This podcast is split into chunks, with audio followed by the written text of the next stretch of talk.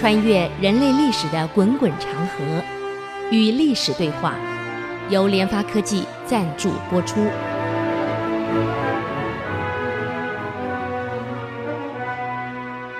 这里是 IC 之音主客广播 FM 九七点五，您所收听的节目是《与历史对话》，我是刘灿良。那么，我们这几礼拜讲的都是有关朱元璋啊起义的事儿。这个有些呃内涵可能严肃一点的，我们今天讲轻松一点的。这个刘伯温为什么这么厉害？啊，这个很多传说。不过在有一本历史的记载啊，叫《高坡义传》里面，就有一段提到这个刘伯温啊为什么会这么厉害？嗯。主要他得力于这个，呃，神人给他的四本书啊，那这个呢是可能是译文，我们这野史了，不，我们听听也好啊，来轻松一下。这个这个历史里面是这样记载啊，这个刘伯温在少年时候呢，他就很喜欢读书，这个人对天文地理就是三一命相卜啊，天文地理医术。这个这个呃占卦呀、猜字啊、啊这个八字啊、面相啊，他什么都很喜欢，什么都研究。就有一天，他在这个青田山坡这下面在读书，那突然这个山坡这个山呢，旁边这个山呢，山崖突然裂开了一个缝。嗯，他老兄一看，这山怎么裂个缝呢？他很有意，很很有兴趣。也很好奇，就朝山缝里走进去。哎，哎，怪了，怎么突然这个山洞里面呢？有人听到有声音啊，这声音听得蛮恐怖的啊！山中有毒，有恶毒啊，不可进入，进入会有危险。这种声音一直传出来。那一般我估计啊，这个胆子小一点的人恐怕不敢进去了。什么山洞裂开会有这种声音，而且里面非常黑暗。古代没电灯，现在的的这个隧道里面都有电灯。古代这个洞什么都没有，黑漆麻乌的，一般人恐怕都都跑掉了。但是这个刘伯温呢，呃，就一个人还是一样，他胆子很大，就走进去了。你想，一个开国君主的大军师，天天陪着。这个开国的君主天天打仗，你想这个战场多残忍多凶狠呢？这个没胆识怎么行呢？所以他老兄呢胆识很大，就一路往里走。虽然呢很漆黑呀、黑到这个伸手不见五指，他都无所谓，一直进去。哎，出了山洞以后，居然豁然开朗。嗯，这个开朗呢，哎，是一个。呃，这个洞天啊，就是上面可以看到看到阳光了。可是再往前走还是山，那个山壁上呢，呃，很有意思，哎，居然有一尊神像在那里。这个神像呢，哎，慈眉善目的，和蔼可亲，很很可爱的样子。刘伯温呢，就看这个像，哎，怪了，怎么山突然裂开？我走进来到这儿，居然有这么好看、这么庄严、这么慈眉善目的神像在这儿。嗯，他就刘伯温客气对神像呢，哎笑一笑，哎举手给他拜了一下。嗯，这没想到啊，这个神像也对刘伯温笑一笑，还会笑起来啊！居然手会动啊！哎，交给他一个金字牌，上面写着：“此乃敲山之锁，就可以把山石呢打开的钥匙。”刘伯温从神像那里接过这个钥匙呢，就朝旁边那个石头上这个碰了一下，哎，石缝裂开了，里面藏着四册的书。这刘伯温呢就把书搬出来了，就送给他的。哎，再看看里面还有没有什么宝贝可以拿？哎，奇怪，这石头合起来了。嗯，那刘伯温呢就把这四册书呢当场翻了一下，要命了。哎呀，内容太难了，根本看不懂啊！但刘伯温的个性是这样，他很坚韧的，越不懂我就越努力把它研究出来，就带回家了。哎呀，整个月没出门啊！怎么看就是看不了，到底写什么东西啊？嗯，他想我什么书都念，没有念过这样难的书，他这是暗示什么呢？可他不放弃，所以呢，只好带着书遍访这个名山古刹，看看有没有一人能够教他的。这个秘籍居然看不懂，我就非把它看懂不可。嗯，所以我们小时候学过成语啊，“有志者事竟成”，他就这样毫不气馁，毫不放弃。就有一天到那个深谷呢，还有一个老道士。那道士呢，这个也很老了，胡子一大一大把啊，眉长胡子长，有点像电影看到那个样子。这老道士也在看书。哎，这个刘伯温一看这个老道相貌不凡啊，好像还有几分仙气，就向前给他做了一个揖啊。哎呀，老人家，你好。这个老道呢，抬头看看刘伯温，嗯，你有事吗？嗯，刘伯温说了，哎呀，老人家，我呀，在病房。呃，人能人异士，你看能不能帮我解答？这我有四本书，我看了，可是似懂非懂，尤其里面很多我根本搞不清楚。啊，看看有没有谁能帮我？哪四本书？啊，就这四本。这老人家看了一下，嗯，他突然把自己有一本书呢，丢给了这个，给了刘伯温，跟他说呢。孩子，如果你在十天之内，你能把我给你这本书背熟，彻底搞通他在说什么，而且把里面关键都能背熟的话，我考你，能过了，我就教你。你这四册书啊，不是一般人能看的啊，很多天机在里面。如果你真要我指点你，那么我现在给你这本书。我给你十天的期限，你能把它搞透，该背的背完，最好是整本都背下来。我考你能过了，我才教你。因为这四本书不是一般人能学的，除非你的资质够。那么资质够不够呢？我先给你这本书就考你，你要够了，我才能教你。否则我教你，你也不懂，就没有意义了。嗯。教你也是白教啊！这个刘伯温想一想，这老道士有点刁难，他也不能讲刁难，他讲的没错呀。一个人资质不够，你想以我的才华，我还是个进士出身的，这四本书居然我没办法搞透，何况三一命相谱我研究这么久了，我居然这四本书有很多关键我拗不过来。嗯，要能弄懂。的确不是凡人。好，老人家，我就回去。十天后我来找你。嗯，就这样，这个不服输的刘伯温带着书走了。这刘伯温真天才，老道给他这本书，跟他讲：十天后你过来。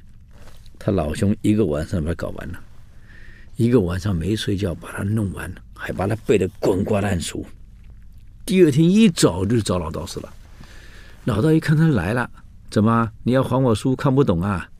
啊不，老人家，我不但看懂看通了，而且你要该背的我全背完了。怎么可能？就一个晚上？对，老人家，我就一个晚上全搞透了，全搞通，全背完了。你现在可以考我了。这老道长一考，我的天才嘞！不但全部解答的出来，整本书都可以背给你听。这老道呢，点点头啊，你果然资质非凡啊，难怪这四本书你会得到，这是老天给你的呀。好，你把这四四本书拿来，我把里面的关键点一点一点把你点透，让你全部搞通。就这样。刘伯温在这里待了七天七夜，全部弄通了，里面的三一命相谱的关键点，还有一些兵法的东西，全透了。啊，好，我们休息一下，等我再回来与历史对话。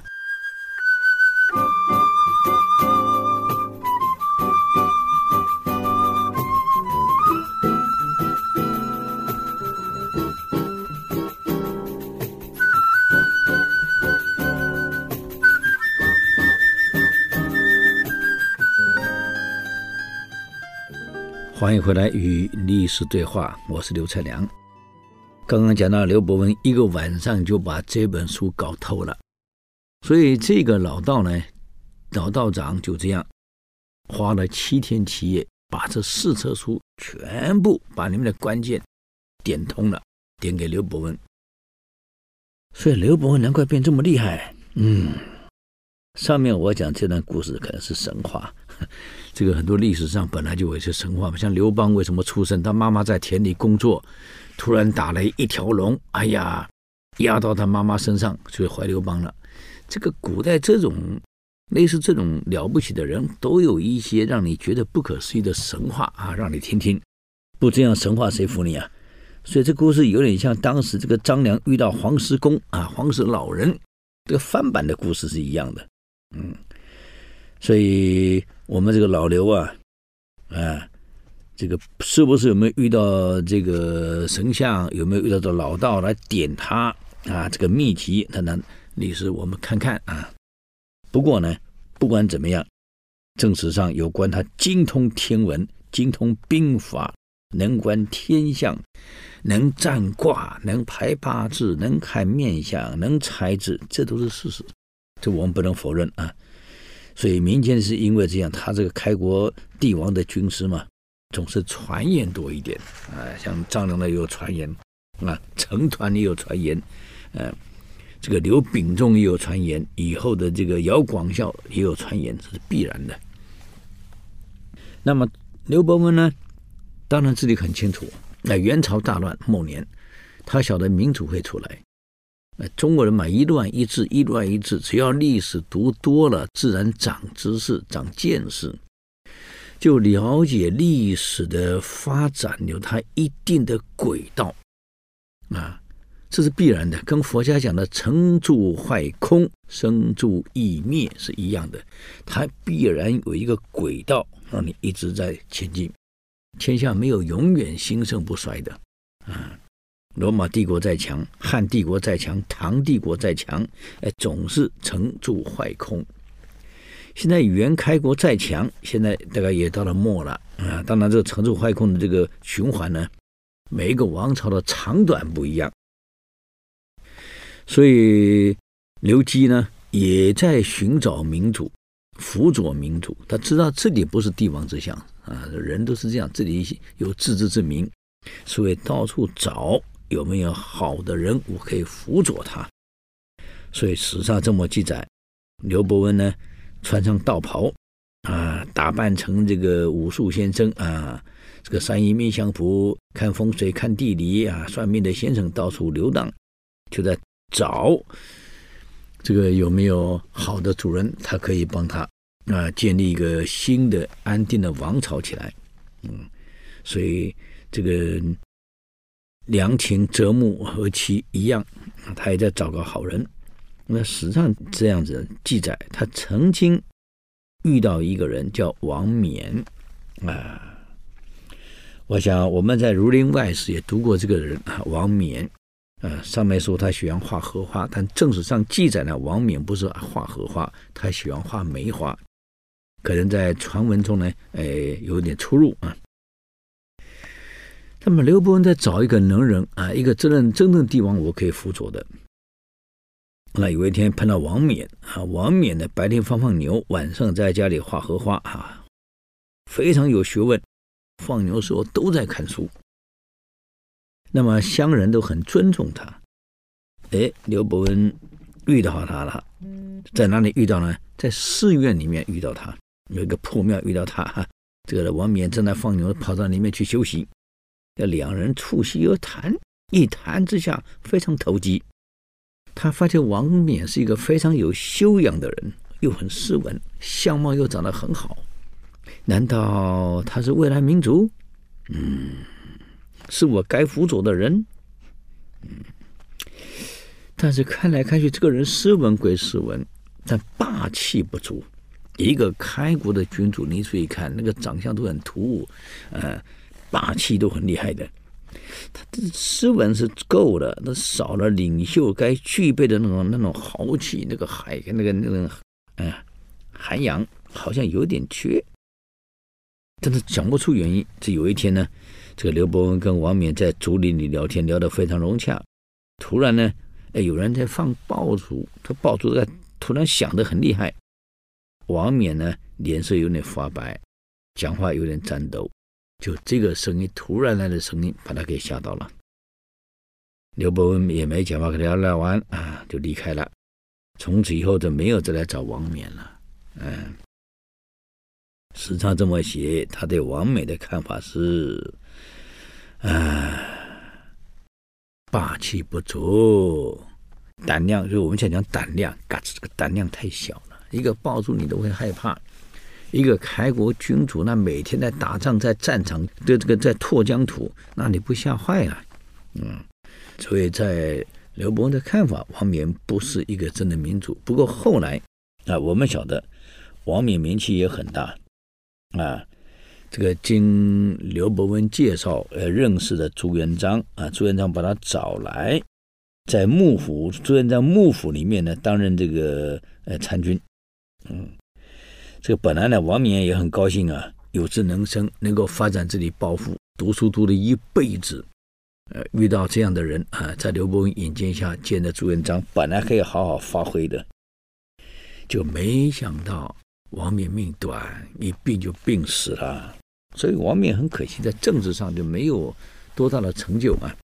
学问虽然很好，才刚起步，认识朱元璋，本来可以发挥的，就没想到啊，很快就结束了，有点可惜啊。那么这个。那这个刘伯温的评人啊，他评这个王冕呢是太退缩了一点，胆怯有点退缩，啊，霸气不足。一个开疆辟土的人，不应该是这样子，很可惜。所以只能最后遇到朱元璋后呢，把王冕推进了朱元璋。因为朱元璋我们上次讲过了，几个礼拜前我我我们讲过了，朱元璋很重视读书人，啊，他认为读书人。这个点子一定多，因为学问多，书看多了啊，方法就会多。那么把王冕推给推荐给他，可惜王冕呢还没有发挥，就病死了，啊，有点可惜。那么这个刘伯温碰到第二个人，在绍兴的碰到第二个人呢，啊，在海宁又遇到了这个一个叫贾明的人，他正在招兵买马，准备大干一场，也准备。所以我们讲元朝末年，这个这个各地群雄并起啊。嗯，刘伯温呢，在没有遇到朱元璋以前，也曾经去拜访过贾明。这个贾明正好盖了个新房啊，很漂亮，很豪华。嗯，刘伯温呢，为了试试看贾明这个人到底够不够格做一个创业者啊，一个开疆辟土的人。所以拜访贾明的时候，贾明请他喝茶，嗯，刘伯温就假装吐东西出来了。哎呀，刚好肚子不好吐了。你看新房子，你吐的满地都是东西。贾明眼中冒火了，很不高兴啊！我新房子里来了一个吐成这样子啊，你什么意思？拂袖就而去了，离开了。啊，到了后堂呢，赶快换家人出来，把地洗的冲得干干净净。嗯。对刘伯温很不满，这刘伯温呢，看到这种情况，摇摇头走了。嗯，最后评语是胸襟狭隘。所以我们看看一个成功的开创的一个创业者，在按照刘伯温的看法，第一个，你得有胆识啊，一定要胆识，有霸气，而且要智慧。除了这样，你还得有。宽容的包容力，啊，你包容力不够大，胸襟不够大，你想想看，怎么会有那么多人才来团结在你身边呢？那不可能，啊，一直到碰到朱元璋的时候呢，他改变了。你看老朱身边多少人，啊，那么多人在他身边，一个人如果这个这个能力不足啊，包容力不够，胸襟不够宽阔，怎么可能来那么多人在他身边呢？很可惜啊很可惜。所以又离开了这个这个贾先生呢走了啊。好我们休息一下等会儿再回来与历史对话。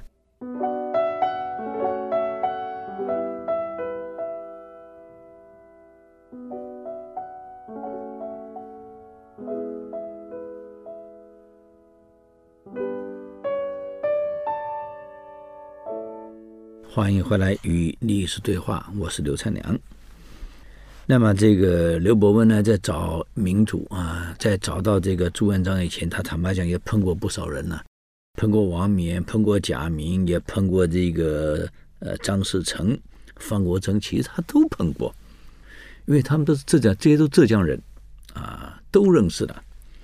一直到遇到朱元璋，投朱元璋啊，才发现朱元璋是雄才大略。嗯，这一天呢，他跟朱元璋聊天啊，在谈什么？谈我们这个朱元璋，你要怎么发展，将来才可以王业可成？嗯，他分析给他看。他说：“用兵啊，我们应该条理分明。嗯。”现在我们在以金陵城为中心，你想往南江浙一带，所以张士诚、方国珍这些人啊，这个陈友定，陈友定在在福建啊，三大三股势力。啊，你想想看，从江浙到福建，三股势力势力都不强，真正会影响我们的。那只有我们西边那个陈友谅了，嗯，陈友谅的部队很精锐，土地广阔，嗯，野心又大。我们呢，只有把江南定了以后，以金陵为根据地，在越江北伐。但江南怎么定呢？它是一定有顺序的。现在最难定的是陈友谅，我们只要把陈友谅打败了，兼并了陈友谅，那么南部呢，那几个张士诚、方国珍跟陈友定就不足为虑了。嗯，那么那个时候整个江南都定完后，再过江北伐，问鼎中原，这样我们具有南方的这个鱼米之乡。又有人力资源，这样对抗元朝就足足够了，这样王业必可成。朱元璋很高兴哎，哎呀，拉着刘伯温的手说了：“先生，你真是妙计啊，嗯，以后只有仰赖你了啊。”那么，为什么这个刘伯温会这样讲呢？我们来看看。他所讲的这几个人的出身，我们先了解一下啊。张士诚原来是一个私盐贩子，其实他本来也没有意愿说要要要革命，要推翻元朝，都没有这种意愿。真正有意愿要推翻元朝，想问鼎中原的，真正有这个意图的，只有朱元璋跟陈友谅。其他人当时你不要看各地都有人，这些人都是没胸无大志之人。只求获得眼前的一些功名利禄啊，生活好一点，有钱一点，没有真正想到要统一中国。张士诚原来就是一个贩私盐的人，只是因为杀了仇家啊，他没有办法呀，实在是被逼上梁山的。所以他不是真正说为了哎呀老百姓苦啊，我为了人民拯救人民，要驱除鞑虏，恢复中华啊，为人民从这个这个生水深火热中把他解救出来。张士诚没这个意愿，也没这个胸襟，也没这个远见，这是第一个。难怪刘伯温告诉他，张士诚成不了大业啊，明公你不用担心，你该注意的是陈友谅。啊，陈友谅原来是徐寿辉的手下，嗯，但徐寿辉呢，也没有那个胸襟。原来，哎呀，要打败元朝，统一中国，你想哪一个老百姓会想到把朝廷推翻，建那个一个新的这个这个朝廷？不可能。徐寿辉呀，也是被逼出来的，嗯。徐寿辉原来是个跑单帮的，卖布的，那布贩子，只是长得非常潇洒，个子又魁梧，按照记载，身高大概有一米九左右，非常高大，非常魁梧，长得又帅。如果放在现在的话，那恐怕在电影里面当个男主角是没问题的，长得太好了。嗯，那么当时呢，原来有个叫彭寅裕的啊一个僧人，这个僧人啊，他说他的泉水能够治病，还真的治了不少人，就是因为他医术很好，医好了很多人，所以纠集的大概五六千人，都自称国王啊，自称国王。反正我就在这一带，我叫国王就行了。他根本不是说为了老百姓苦啊，人民太苦了，我要解救人民于倒悬于水火，他不是这个意思。我只享受当国王的乐趣，所以纠集了五千人啊，在那边呢，哎，当国王起来了，当国王的瘾。你想想看，朝廷怎么会允许你在地方称王呢？马上大兵讨伐了嘛。就给官兵给杀了。好了，这五千多人慌慌张张逃命了，啊、呃，逃到了淮西。那么你想想看，这五千人逃到淮西怎么办？我们是解散，各自回家。那回家还能干什么？都是贫农，穷的半死，回家也活不了。嗯，而且越想越不甘心。本来有有个国王在啊，彭莹玉在，我们这次国王啊，吃喝拉撒睡都有了。这地方我们在管的税收，我们是在收的，我们过我们自己的日子。现在他被杀了，我们怎么办？第一，第二，也担心啊，这整个组织是有名册的，这名册肯定落到元朝手里去了。按照名册抓人，我们早晚也是要上断头台。哎呀，解散也不对，饿死；不解散也是上断头台，怎么办啊？而且这一些人一般来讲，这个这个穷人家子弟、佃农子弟组成的这这一些人也没有读过书，啊，组织管理根本不会，就一盘散沙在那里，那怎么办？总得找个人来当个领袖啊，嗯，否则我们这五千个早晚也完蛋了。得找个领袖带着我们，看将来怎么办？正在愁愁愁，哎呀，对面刚好有人在卖布的人，在量布，啊，这个人是徐寿辉。这个人浓眉大眼，个子又高大一米九啊，长得又俊啊，啊，比一般人高的两一个头两个头出来了。哎呀，你看这个布贩相貌不凡呢，不像一般卖布的人。嗯，众人点点头，还真是相貌堂堂啊，看来像个领袖人才。我们不是希望找个领袖人才吗？啊，所以我看这个卖布的搞不好就是好人才啊。带着我们啊，成立个这新政府，让他当国王，就这样，全来了，要徐寿辉当国王。徐寿辉一听，有没有搞错？我是卖布的呀，啊，我就是这样过日子而已啊。哎呀，现在天下大乱，啊，战乱不断，嗯、情况不好，订单少，卖点布过日子。当王，我可没想过呀！我朝廷来征伐怎么办呢？哎，不会有事的。嗯，所以这样拱来拱去，就把他拱成王了。但是，呃，徐寿辉还是不敢接，众人跪下去给他喊万岁，称他皇上。哈哈，他老兄一听莫名其妙，我当了皇上了。嗯，所以徐寿辉是这样子被拱出来的。啊，拉拉扯扯扯成皇上来了，是这样被拱上来的。那你想想看，这个他不过一个卖布的普普通通平凡的老百姓，你怎么服众呢？因此呢，神话又出来了，说徐寿辉身有赤光，哎呀，他这个身体会发出红色的光，啊，这种神话又开始创造了。所以呢。这个徐寿辉就把这个部队组建起来，国号叫天完，呃，年号叫治平，啊，正式当了皇帝了。呃，这五千人呢也没有让他失望，啊，借这个机会呢开始扩充，到处这个这个拉壮丁啊扩充，所以版图就扩充到湖南、江西，啊，这天完军呢。专门抢劫啊，夺元朝官府的金箔，对老百姓也是秋毫无犯，所以老百姓对他们还是很支持的。结果怎么样呢？我们休息一下，等会儿再回来与历史对话。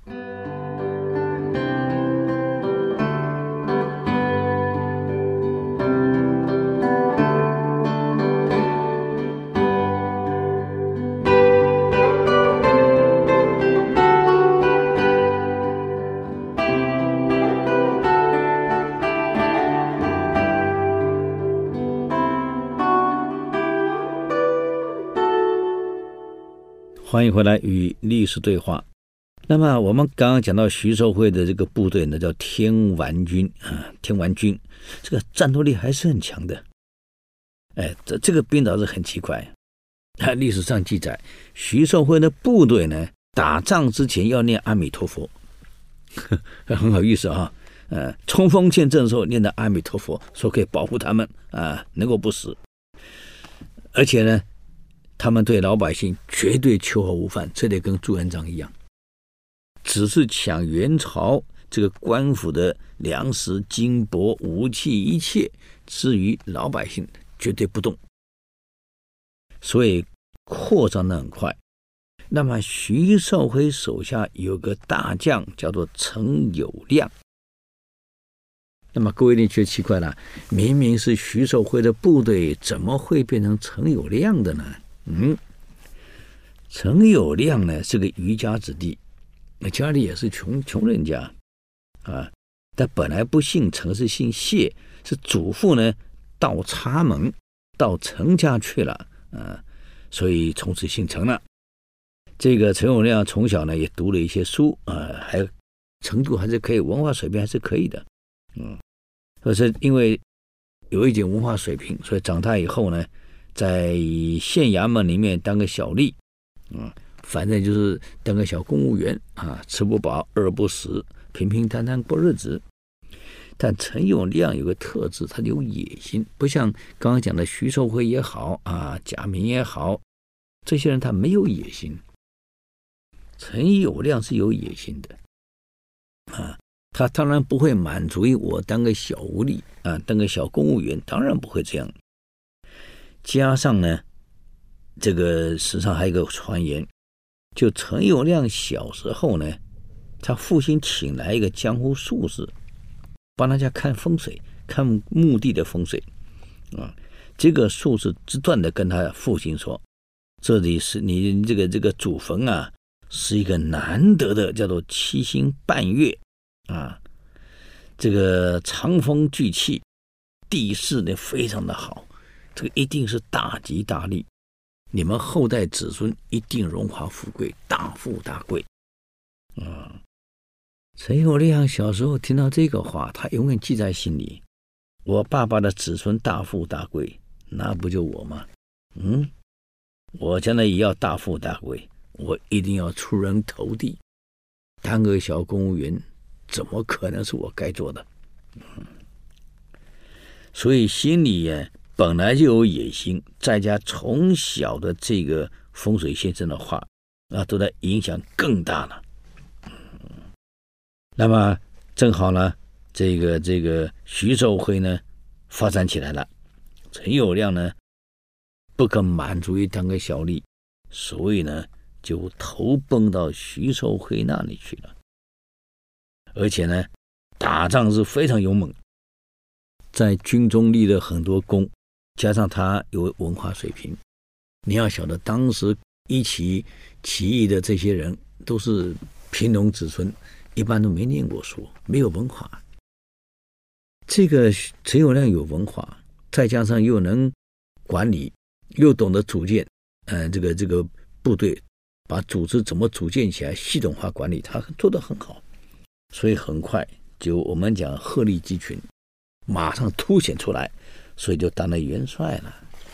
可当了元帅以后呢，你想陈友谅有野心啊，哪里会满足于就让我当个这样的一个元帅呢？心里就在想呢，这个徐寿辉嘛，这文化也没有我好，嗯，打仗都靠我，你能做啥呀？嗯嗯。所以，他开始串联他的部属，啊，有点像当年赵匡胤这样子，陈桥兵变情况很像，啊，他自己呢就开始串联了，所以整个部队基本在他掌握之下，部队军事掌握了，这个朝中的这个人他也掌握了，所以就借个机会把徐守辉干掉了，啊，自己呢。把整个这个这个，呃，组织全部接下来了。接下来以后呢，马上改国号，国号叫汉，哎、汉朝。他希望建立跟汉朝一样伟大、数百年不倒的大王朝。其实你把中国历史翻开，只要国号重复的，基本上都亡了。那这很有意思啊！啊，你看，从这个魏晋南北朝开始，多少大将篡位以后呢，国号改为汉，改为周啊，改为魏。你注意看，只要是跟前面王朝重复的，还有改为唐很多，改为赵很多，结果都亡掉了。嗯，所以这是很奇怪的。嗯，所以各位将来你们有机会呢，不能用一样的号啊。所以他改国号叫汉，年号叫大义。什么大义啊？我都想不懂了。大义灭亲啊？你把主人给干掉了，自己篡位，年号叫大义。哎呀，这是有点、有点、有点、有点荒唐啊。那么现在呢，刘伯温建议这个朱元璋，我们真正对手是陈友谅啊，长江以南就这么一个对手。陈友谅如果能够摆平掉。啊，其他什么张士诚、方国珍、陈友定，那都不是对手啦，都好处理的。南方解决，就可以挥师北上了。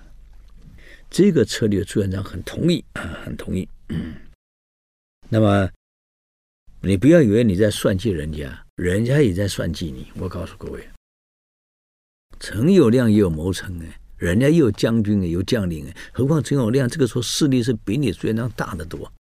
势力既然比你大，你就可想而知，他的谋臣将领绝对不会比你少。他的谋臣也跟他建议，我们在江南唯一的对手，那就是朱元璋。这个人长相不一样，胸襟又大，野心也大，啊，又懂得用兵。至于张士诚、方国珍、陈友定，那个不是威胁，只要把朱元璋拿下，那部队统统整编，将领统统整编，那些小人物就好解决了。一旦解决后，一样挥师北上啊，北定中原。因此呢，陈友谅的目标，这个这个想建立霸业的这个手段。方法、战略的部署，跟朱元璋基本是一致的。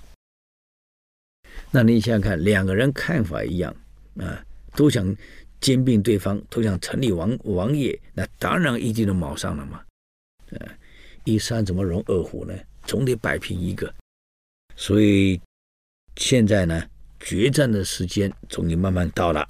嗯，陈友谅的谋臣建议他。先把朱元璋的势力消灭掉，在南下取张士诚、方国珍跟陈友定，走法一样，跟刘伯温给朱元璋建议的方式完全一样。等南边定了，再往北走。所以陈友谅的大部就开始这个这个袭击朱元璋的部队了。啊，终于开始了。这个两边呢，终于在谋略上。战略部署上一致的情况下，冲突开始了。现在陈友谅大兵来犯，朱元璋势力比他小很多呀。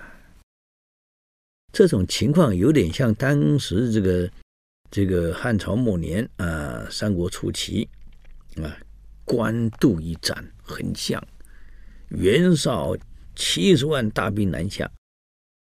曹操总兵力只有七万，七万对七十万，那当然压力很大了。各位，这样的情况在这里重演了。朱元璋面对庞大的几十万的陈友谅部队，这个这个从西边压过来了，顺着长江过来了，怎么办？啊，所以朱元璋就召开了军事会议。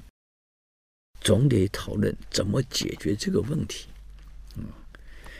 这个军事会议召开了。哎呀，朱元璋很有意思啊啊！他先这先让刘伯温主持，自己躲在那个会议室的后面，没有人知道啊，在偷偷记载每一个人的发言。那么到底怎么样呢？哇，这一次我们讲的这一集可能讲不完了，我们只好呢留到下个星期给各位做报告，看这个会议的结果怎么样，跟朱元璋怎么来应付啊。如果您对我们的节目有任何建言啊，欢迎到 IC 之音网站留言，我们的网址是 triple w 点 ic 九七五点 com 与历史对话。我们下周再见，谢谢。以上节目由联发科技赞助播出。